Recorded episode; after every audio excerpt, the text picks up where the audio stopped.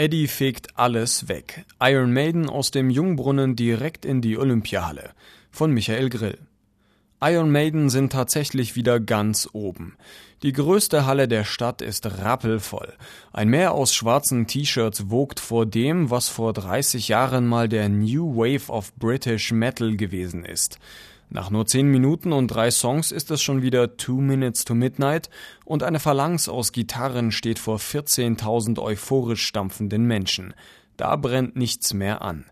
Besonders verblüffend, die Band kann es nicht nur irgendwie noch, sondern es fühlt sich für den Zuhörer wirklich so an, als wäre man bei einem Konzert Mitte der 80er, als Iron Maiden mit ihrer Frühform des Metal-Horror-Theaters die Eltern erschreckten. Dazu kommt heute eine leichte Form des ACDC-Effekts. Wer sich so treu bleibt, den mag irgendwann einfach jeder. Sänger Bruce Dickinson ist ausgezeichnet bei Stimme und scheint auch sonst in einen Jungbrunnen gefallen zu sein. Er jammert zwar ein bisschen vor Coming Home, wie stressig doch so eine Welttournee sei, doch dann drückt er uns zu Blood Brothers sehr überzeugend an sein großes Metalherz. Wir sind eure Band. Alle anderen auf der Bühne sehen äußerlich mittlerweile so alt aus, wie sie ja auch tatsächlich sind. Doch sie tollen auf der Bühne herum wie junge Hunde. Für insgesamt zwei Stunden und 17 Songs. Die tun was für ihr Geld. Aber es ist auch spürbar Spaß und Überzeugung dabei.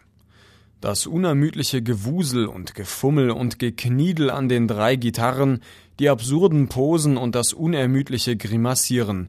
Das ist alles Kulisse, alles Theater, und deshalb werden Iron Maiden gerne musikalisch unterschätzt aber es ist trotzdem nicht nur Oberfläche und kein Kitsch, sondern höchstens Quatsch.